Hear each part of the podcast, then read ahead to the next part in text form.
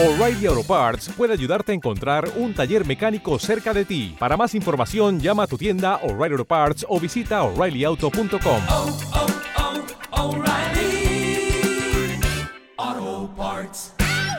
Hola, hoy vamos a hablar de una adver- advertencia de Cathy Wood, la que es CEO de ARK Invest, de lo que podría ocurrir si la Reserva Federal sigue con su política agresiva de tipos de interés.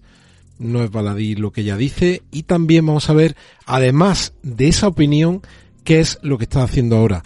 Y no os perdáis el final del episodio porque traigo algunos de sus tweets que tienen que ver con algunas de las compañías en las que ella tiene invertido, que son noticias realmente increíbles y son noticias fantásticas para empezar el año. Por supuesto, vamos a hablar de inflación, vamos a hablar de lo que está ocurriendo en los mercados, las materias primas, algunas noticias cripto, así que no te lo pierdas, vamos allá. Y como siempre te digo, te recuerdo que si no estás suscrito al canal, que lo hagas y actives la campana de notificación. Hoy día 5 de enero del 2023, el día de los Reyes Magos, espero que se porten muy bien con todos y cada uno de vosotros. Es una festividad que nosotros aquí en España lo celebramos mucho y con la que damos por cerrado ya las vacaciones de Navidad. Y como decía antes, las minutas de la Fed vieron la luz ayer y en principio, ¿qué nos interesa de estas minutas?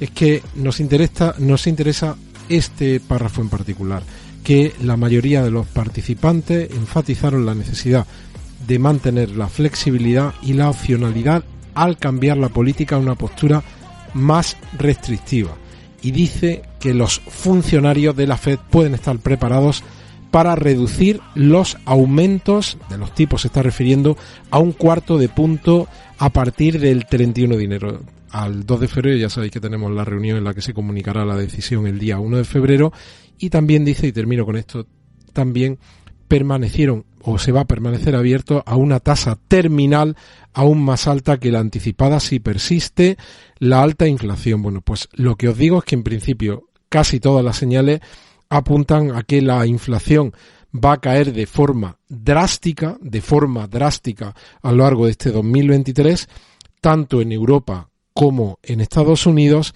y que también la economía probablemente lo va a hacer. Empieza a haber indicadores que nos dicen que vamos camino de una recesión, de una recesión que no se ponen de acuerdo los economistas. Algunos dicen que va a ser una recesión suave y otros dicen que va a ser probablemente una recesión muy profunda. Y un, un artículo que dice que España de momento aguanta mejor que nadie el mal augurio de la recesión para la zona euro. Hay algunos datos que se han publicado, en concreto este que es el del PMI del cuarto trimestre en diferentes países de la Unión Europea, España, Alemania, Francia e Italia. Y este índice de gestores de compra es un indicador económico que incluye informes y encuestas mensuales de empresas manufactureras del sector privado. Este índice sondea gestores de compra que son los que que son quienes realizan los, las órdenes de compra de los materiales que se necesitan para que una empresa termine manufacturando y produciendo sus productos. Pues el mejor dato, en principio, el de España y parece ser que esa recesión profunda que se preveía ya para este final del 2022 y comienzo del 2023 no va a ser tanto como se se preveía o preveíamos hace unos meses, pero lo que es indudable, y esto es lo que tenemos que tener claro, los tipos probablemente en las siguientes reuniones vamos a ver alguna subida más, no sabemos si una o dos subidas más, en función de cómo evolucione la situación del empleo, la situación, también la inflación en los próximos meses, los bancos centrales tomarán la decisión de paralizar esa subida. Pero, la subida ya están suponiendo una situación de estrés financiero para muchas empresas. Las empresas están viendo cómo se revisan sus préstamos hipotecarios, sus pólizas de crédito, sus préstamos a interés variable. Eso es algo una situación que van a enfrentar ahora este 2023. Las entidades financieras también están endureciendo las, las condiciones de concesión de crédito. Eso indudablemente va a, ser, va a tener un, un, un, impacto en la economía, va a tener un impacto en la demanda, va a tener un impacto en la inversión, en la renovación de equipos de la empresa.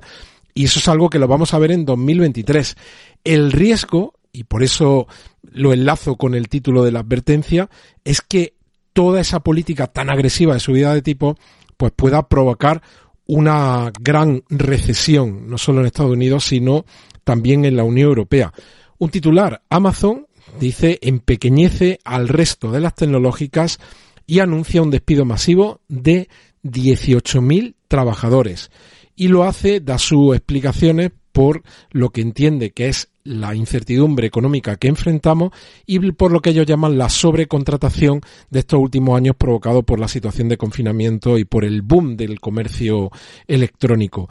Hablando de inflación, pues tenemos por aquí primero los datos de Estados Unidos, el último dato publicado de noviembre de 2022 es un 7,1, veis la curva claramente descendente desde el pico que tuvimos aquí en el 9,1, las previsiones nos dicen que probablemente esa curva va a seguir bajando y ya sabéis lo que compartía con vosotros hace escasamente dos, tres días, como Goldman Sachs pronostica para Estados Unidos que la inflación de los bienes va a entrar en el terreno de lo negativo a partir de julio de 2023.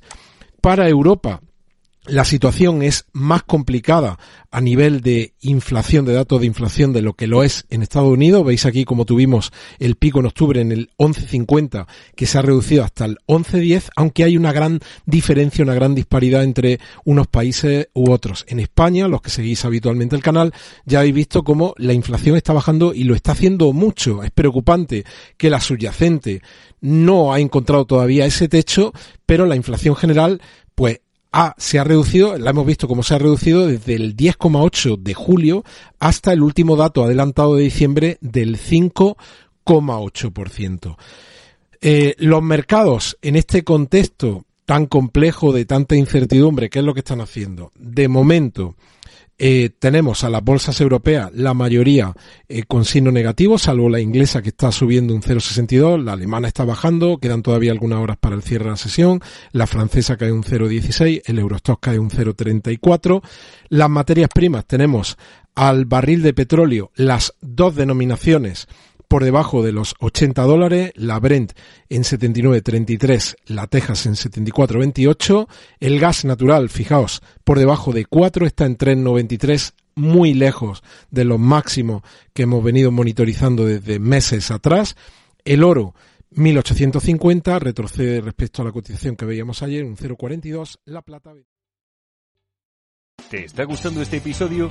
Hazte fan desde el botón apoyar del podcast de Nivos. Elige tu aportación y podrás escuchar este y el resto de sus episodios extra. Además, ayudarás a su productor a seguir creando contenido con la misma pasión y dedicación.